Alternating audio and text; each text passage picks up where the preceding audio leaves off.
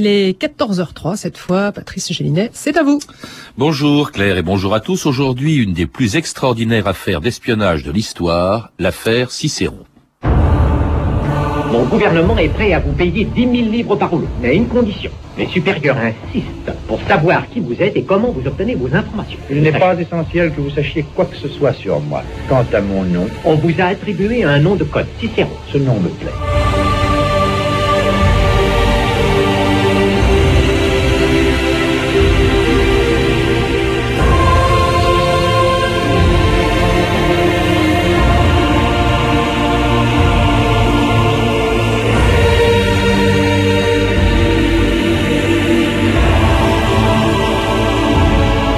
2000 ans d'histoire.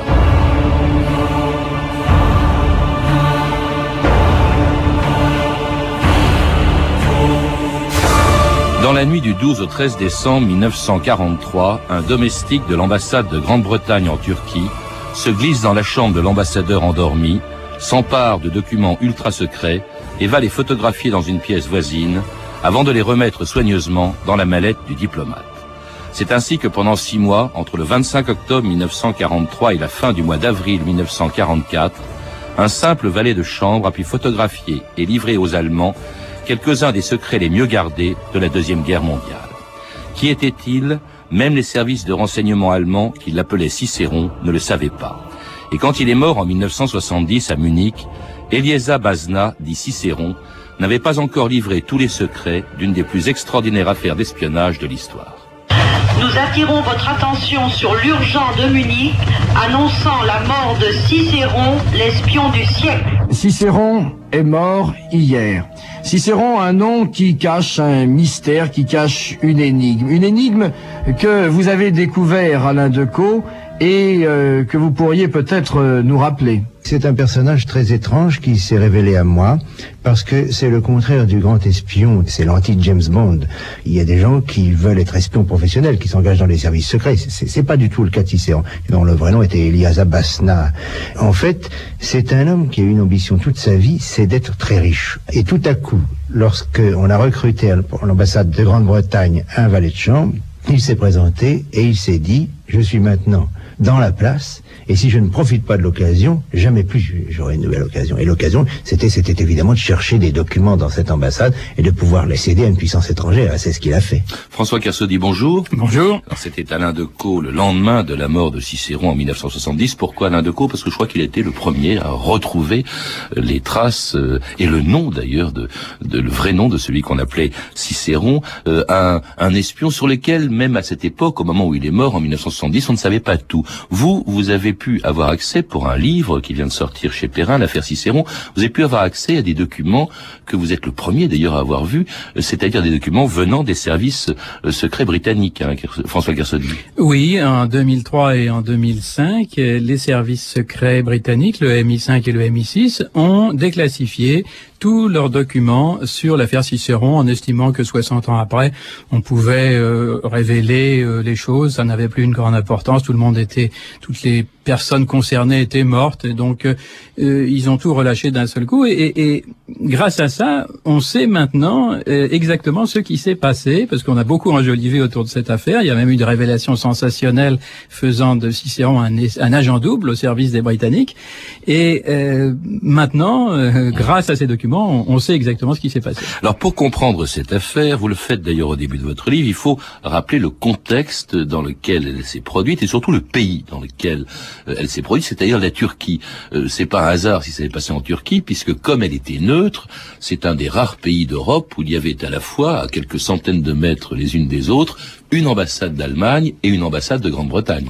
Oui, alors il y avait la Suisse, il y avait l'Espagne, il y avait le Portugal, il y avait la Suède et il y avait la Turquie. Et la Turquie avait une situation stratégique exceptionnelle parce que elle était à la fois euh, sur la mer Noire, sur la Méditerranée, sur la mer Égée, au contrefort du Caucase et, tout ça faisait que, étant donné la, la façon dont étaient menées les opérations en 1941, 42, 43, eh bien la guerre faisait rage tout autour. Et euh, tout le monde avait un petit peu intérêt à se ménager les bonnes grâces des Turcs et même du côté des Alliés à faire entrer les Turcs dans la guerre. Quant aux Allemands, ils avaient tout intérêt à ce que les Turcs restent neutres parce que c'était leur principal fournisseur de chrome et que sans chrome, il n'y a pas d'industrie d'armement. C'est pour ça d'ailleurs que Hitler a nommé euh, à l'ambassade d'Allemagne à Ankara, euh, en Turquie, pas n'importe qui, Franz von Papen, hein, qui sera celui qui va bénéficier des renseignements fournis par Cicéron. C'est même lui d'ailleurs, dites-vous, François Kersaudy, qui a donné son nom de code à Cicéron. Oui, absolument. Et ce, ce qu'on ne savait pas du temps, de, au moment où Alain Decaux s'est intéressé à la question, et surtout au moment où le film s'est intéressé à la question, c'est que euh, Bazna, le domestique, n'a jamais su qu'on l'appelait Cicéron, sauf après la guerre. Euh, tout ce qui a écrit dans les mémoires, euh, tout ce qu'il y a dans le film au, sujet du, du fait qu'il était content qu'on l'appelle Cicéron, il n'a jamais su en fait. Et, et, les Allemands inversement ne savaient pas qu'il s'appelait Bazna. Alors, euh, en revanche, quelqu'un le savait, c'était l'ambassadeur de Grande-Bretagne en Turquie, qui s'appelait Hugetsen, je crois, et alors donc qui connaissait euh, Cicéron sous son vrai nom, Elieza Bazna. Alors vous rappelez sa biographie parce que c'est un peu confus. Il a lui-même raconté des salades un peu sur sa jeunesse. Il est né en 1904 au Kosovo. Il était euh, turc, je crois. Et alors il s'est mis à travailler. Il est venu à Istanbul, puis à Ankara pour travailler pour des étrangers. C'est ce qu'on appelait un kavas. Voilà, c'est ça. Il a travaillé dans plusieurs ambassades. Il y avait d'ailleurs une espèce de, compagnonnage euh, de gens issus de l'ancien empire, du côté de la Yougoslavie, du, enfin de, du Monténégro, du côté de, du Kosovo, du côté de la Serbie, tous ces gens-là qui avaient été dans l'Empire ottoman à un moment, eh bien, euh, il, ils avaient fait une espèce de, de, de, mafia des ambassades euh, où euh, ils avaient priorité pour être embauchés justement comme comme Cavas. Et donc Cavas, enfin Eliesa Bazna, pardon, va entrer à l'ambassade de Grande-Bretagne, ce qui lui donne accès à des documents secrets qu'il va proposer à l'attaché commercial de l'ambassade d'Allemagne à Ankara, qui était en fait le patron des services secrets allemand en Turquie, Ludwig Moisich, le 26 octobre 1943. Certains documents britanniques classifiés comme très secrets sont entrés en ma possession. Des documents politiques et militaires d'une immense valeur pour votre gouvernement. Je suis disposé à les vendre. Qui êtes-vous? Je suis un espion. Croyez-vous que le gouvernement allemand ferait preuve de discernement en versant à un amateur inconnu 25 000 livres sterling pour de soi-disant secrets? Pas soi-disant, pas secret. Très secret, ultra secret. Je vous donne trois jours pour étudier ma proposition. Si vous dites non, vous ne me reverrez plus jamais. Si vous dites oui, c'est que vous acceptez mon offre. Mais il me faut un surplus d'informations. Si vous acceptez, je reviendrai ici à 10 heures du soir. Vous recevrez alors deux rouleaux de film contenant les photographies des documents. Je recevrai en échange la somme de 25 000 livres, 25 000 livres en espèces, en coupure de 5 ou 10 livres. Si vous êtes content de ma première livraison, il y aura une suite. Pour chaque rouleau de film supplémentaire, vous me verserez 15 000 livres. Est-ce que c'est clair? Comment avez-vous de tels renseignements? Cela ne vous regarde pas. Pas plus que mon identité. Au revoir, Moisich.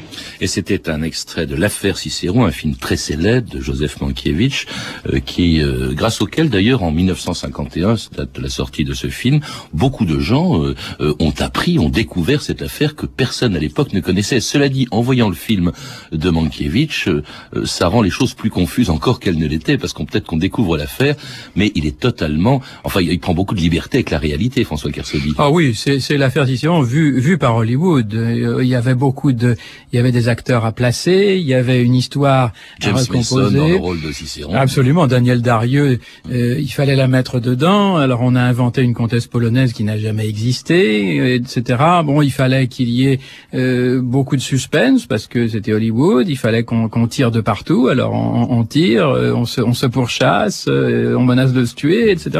C'était déjà tout Hollywood et tout James Bond qui était préfiguré là-dedans. Alors ce qui est vrai, c'est la vénalité de, de, de Cicéron, de, de Basna. Hein. Il, il travaille pas pour les pour par idéologie, il n'est pas sympathisant de l'Allemagne. C'est de l'argent qu'il veut. Un point, c'est tout.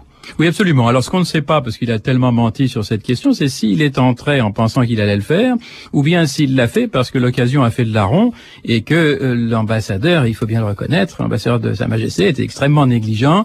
Il laissait les documents dans une sacoche qui était sur sa table de nuit et il prenait un somnifère et il s'endormait. Donc, euh, évidemment, euh, le, le, le, valet s'est dit, bah, il y a, y a, là quand même de quoi se faire pas mal d'argent.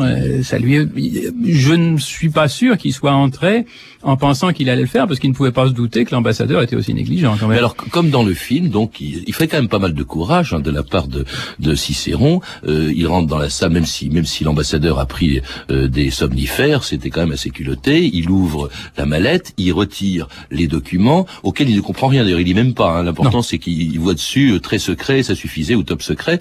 Il les photographie avec un appareil photo, avec un Leica, je crois.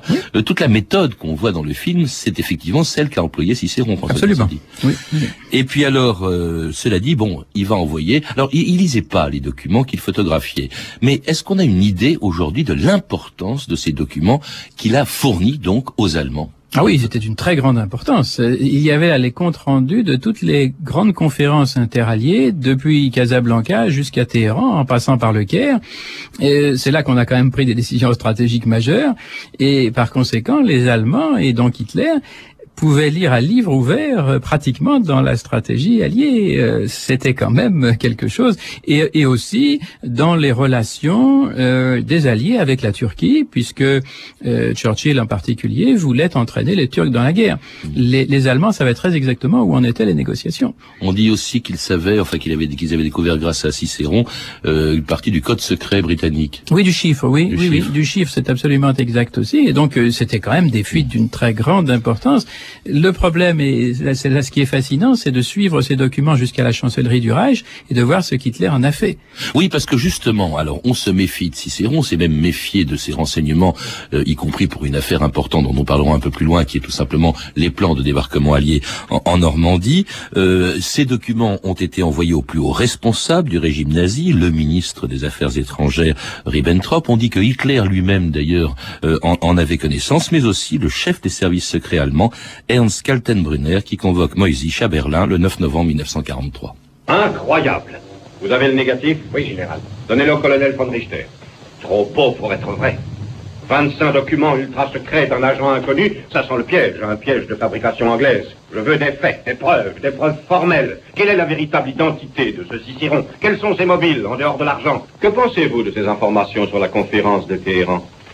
Ça me semble authentique, mais à un niveau tellement élevé qu'il ne nous est pas possible de le vérifier. Mais il y a un document que nous pouvons confirmer, celui-ci. Le plan d'opération concernant les bombardements des objectifs balkaniques. D'après ces documents, les bombardiers lourds britanniques s'attaqueront au pétrole de Pleuchty le 5 avril. Si le raid a lieu comme prévu, ça nous servira à confirmer l'authenticité de tous les autres documents. Bien trouvé. Avez-vous pris un autre rendez-vous avec Cicéron? Jeudi, dans la soirée. Bon, reprenez l'avion pour Ankara et soyez au rendez-vous. Mais renseignez-vous sur votre homme. Dites-lui que nous ne pouvons plus continuer à payer de telles sommes sans savoir d'où il tient ces informations. Je ferai de mon mieux, général. Et ces bombardements effectivement lieu. Euh, François Kersaudy, comment se fait-il malgré tout que, malgré l'importance des renseignements que leur fournit Cicéron, les Allemands se méfient à ce point de lui? Mais écoutez, certains y croyaient, d'autres n'y croyaient pas, et il faut reconnaître, que, vous savez, c'était cette chancellerie du Reich et, et Berlin pendant la guerre, c'était un, un- un grand bac d'alligators. Euh, Tout le monde se combattait, tout le monde se. et vous avez euh, Kaltenbrunner croyait à l'authenticité des documents, Schellenberg qui était son subordonné y croyait aussi, euh, von Ribbentrop n'y croyait pas, euh, en partie par euh, le ministre des Affaires étrangères, en partie parce que c'est von Papen qui les faisait passer et que les deux hommes se détestaient cordialement. Donc vous voyez un petit peu à quelle altitude Papen avait été chancelier, il faut le rappeler. Von Papen avait été vice-chancelier d'Hitler, mais euh, bizarrement, ce serait un peu long à expliquer, mais il était très anti-nazi. Et donc, euh, euh, et il avait le plus grand mépris pour Ribbentrop, parce que justement, Ribbentrop était un, un nazi fanatique. Et euh, Von Papen, en fait, c'est un ancien monarchiste, et il était en plus très religieux, et euh, le, le nazisme, pour lui, c'est une, une aberration. Mais euh, d'un autre côté, il était patriote, donc euh, il voulait pas non plus que l'Allemagne soit vaincue, euh, surtout pas euh, par Staline. Et donc, euh, il était un petit peu pris entre deux feux. C'était le dilemme de beaucoup d'Allemands, y compris l'amiral Canaris, dont il était un des, des amis. Et pour cette raison, il a fait suivre les, les documents qui lui étaient qui lui étaient fournis. Ceci dit, quand Hitler, alors c'est là que c'est là qu'on qu'on est fasciné parce qu'on sait exactement ce qu'Hitler a fait de ces documents et, et, on, on, comprend ce qu'était le, le, processus de prise de décision stratégique d'Hitler. Et ça, c'est très étonnant. Les parties euh, des renseignements fournis par Cicéron qui l'arrangeaient et qui coïncidaient avec ses idées préconçues, eh bien, euh, il les croyait, il les prenait au sérieux. Euh, ceux qui, par contre, ne l'arrangeaient pas, eh bien, c'était des faux. Alors il y, a, également qui, qui se méfie de Cicéron, enfin pas de Cicéron puisqu'on ne sait pas qui c'est. Les Anglais très vite comprennent qu'il y a des fuites à l'ambassade, euh, dans leur ambassade en, à Ankara. Ils envoient euh, des gens pour enquêter, pour savoir d'où vient la fuite. Et alors ce qu'il y a d'extraordinaire, c'est que ces enquêteurs voient tout le personnel de l'ambassade, y compris Cicéron. Absolument. Ils le voient. Alors, euh, comment ils ont su qu'il y avait des fuites Enfin, hein, oui, oui. Ils ont su qu'il y avait des fuites. C'est pas parce qu'ils étaient particulièrement éveillés. C'est parce que les Américains avaient un agent euh, à Berlin, au ministère des Affaires étrangères, qui euh, leur a parlé de, de Cicéron. Et donc, c'est Roosevelt qui a écrit à Churchill pour dire vous avez des fuites à votre ambassade d'Ankara. Donc, on a envoyé des gens pour enquêter. Hum, c'était pas James Bond, ces gens-là. Ils étaient, ils étaient quand même très nonchalants. Et faut reconnaître qu'ils ont fait des interrogatoires quand même très euh, du personnel de l'ambassade. Et j'ai retrouvé dans leurs archives d'ailleurs le, le, compte rendu de l'interrogatoire de euh, Bazna justement de Cicéron. Et euh, les conclusions qu'en ont tiré les interrogateurs et, je, je, vous les livre euh, exactement telles qu'elles étaient inscrites euh, trop bête pour faire un bon espion et de toute façon ne parle pas un mot d'anglais. c'est assez extraordinaire. Alors donc, tout ça est faux. Cicéron a quand même le courage de continuer. Il sait qu'on commence à, à rechercher euh, un, un, espion à l'ambassade. Il continue de prendre des photos. Il le fera pratiquement jusqu'au jusqu'au bout, en tout cas jusqu'en avril, jusqu'à son départ euh, en avril, et en fournissant euh, des renseignements aussi importants que le renseignement, le projet, euh, dit-on en tout cas, de débarquement en, en Normandie, l'opération Overlord. Un mot de code revient plusieurs fois dans nombre de documents que vous nous avez vendus. Ce mot est Overlord. Savez-vous ce qu'il signifie? Je n'en ai pas la moindre idée. Nous sommes convaincus que cet Overlord est le nom de code de leur soi-disant deuxième front, leur plan de débarquement en Europe. Nous voulons connaître le lieu et la date. Mais une information de cette nature parviendra-t-elle jamais à l'ambassade britannique à Ankara? Ne lisez-vous pas les documents que vous nous vendez? Pas tous, j'avoue, et jamais entièrement. Leur contenu ne m'intéresse pas particulièrement. Je me contente de photographier tous les documents portant le tampon secret, très secret et ultra secret. Alors sachez que la semaine dernière, vous avez photographié une dépêche envoyée par Londres à votre ambassadeur. Elle annonçait que l'ambassadeur recevrait une copie du plan stratégique mis au point pour Overlord avant la fin du mois. Jour J pour opération Overlord fixé provisoirement à début juin. Aura lieu côte de Normandie et Cherbourg, presqu'île Cotentin. Alors c'est un des moments les plus forts du film de Mankiewicz, le plan de débarquement en Normandie, euh, révélé aux Allemands par Cicéron deux mois avant qu'il se produise. Est-ce que c'est vrai ça, François Kersaudy Parce que on l'a beaucoup dit. Alors tout le monde avait intérêt à ce que ce soit vrai. Mankiewicz parce qu'il voulait que beaucoup de gens aillent voir son film, ils avaient plus de suspense. Euh, ceux qui ont écrit leur mémoire aussi, parce que euh, aussi bien Cicéron que Moïse avaient intérêt à vendre du papier, les journalistes qui ont écrit pour eux également, et donc euh, tout le monde était d'accord pour dire que les plans les plus secrets de débarquement en Normandie se trouvaient à l'ambassade à Ankara euh, deux mois avant le débarquement. Euh, si on regarde de près, et le, plus curieux, c'est que même les Anglais ont fini par le croire.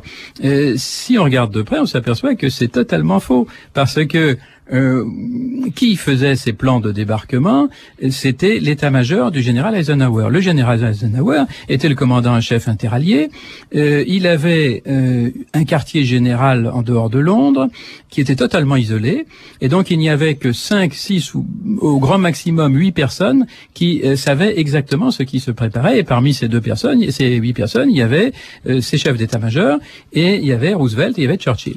À aucun moment une il n'y a pas une seule personne au ministère des Affaires étrangères britannique qui a été au courant des détails de l'opération Overlord. Il y avait encore moins de raisons de encore moins de raisons de l'envoyer à l'ambassade à Ankara. Donc ça n'est jamais arrivé. Mais alors ce qui est extraordinaire, c'est que le malheureux ambassadeur euh, qui euh, par la suite a pris sa retraite, l'ambassadeur de Grande-Bretagne, a été poursuivi pendant tout le restant de sa vie par cette fiction euh, totalement aberrante. Et il a même chargé un membre du Foreign Office parce qu'il lui a a dit voilà si euh, je maintenant je fais publier un démenti euh, comme quoi je n'ai jamais fait passer euh, de documents ou de ce genre aux Allemands ou laisser passer etc. Personne ne me croira.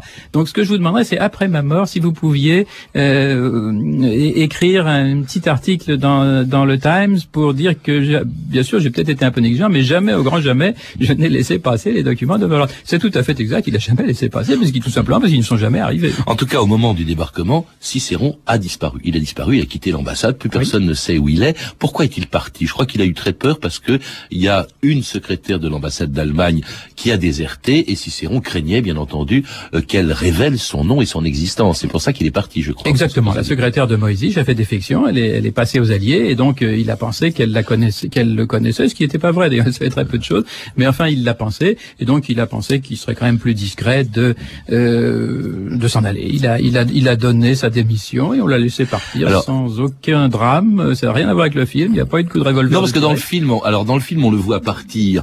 Euh, on le voit partir en, Amérique du Sud, euh, ce qui n'est pas du tout le cas. Je crois qu'il est resté tout simplement en, Turquie. Ce qui est vrai, et dans le film et dans la réalité, c'est que brusquement, il se rend compte après la guerre que tous les billets avec lesquels on a payé étaient faux. Voilà, il a touché 300 000 livres, 300 000 livres, une fortune colossale en Turquie à l'époque. Et, et, et, simplement, les billets étaient faux. Les billets étaient made in Germany. et, et ils étaient tellement bien imités que seule la Banque d'Angleterre pouvait savoir. Euh, ils ont été plusieurs, à plusieurs reprises expertisés par des banques allemandes, par des banques suisses, par des banques turques, et à chaque fois ils disaient oui, non, je suis parfaitement authentique, il n'y avait aucun problème.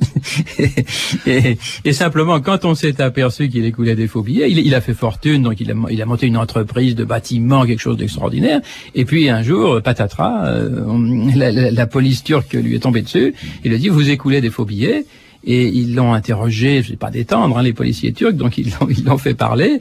Et euh, il a été obligé de un petit peu d'avouer d'où tout cela venait.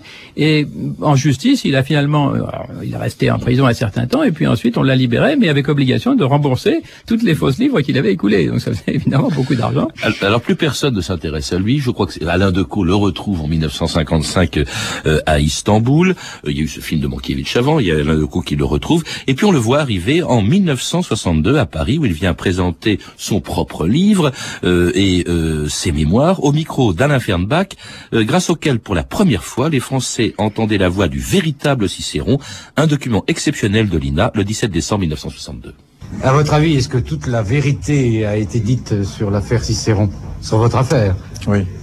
Ça, j'ai inscrit dans mon livre. Toute la vérité, c'est inscrit dans mon livre.